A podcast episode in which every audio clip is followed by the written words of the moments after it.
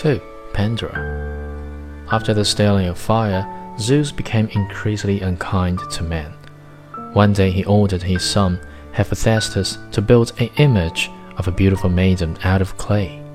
He then asked the gods and goddesses to award her with different kinds of gifts.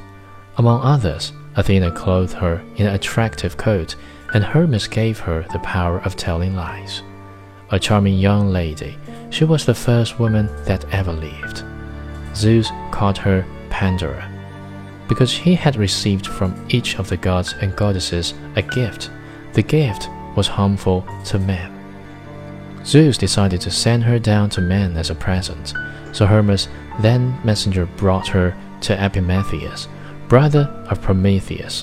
The greatness of her beauty touched the hearts of all who looked upon her, and Epimetheus happily received her into his house. He had quite forgotten Prometheus' warning never to accept anything from Zeus. The couple lived a happy life for some time. Then trouble came onto the human world. When he was busy with teaching men the art of living, Prometheus had left a big cask in the care of Epimetheus. He had warned his brother not to open the lid. Pandora was a curious woman.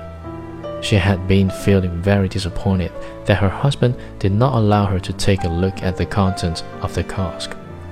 One day, when Epimetheus was out, she lifted the lid and out it came unrest and war, plague and sickness, theft and violence, grief, sorrow, and all the other evils. The human world was hence to experience these evils. Only hope stayed within the mouth of the jar and never flew out. So men always have hope within their hearts.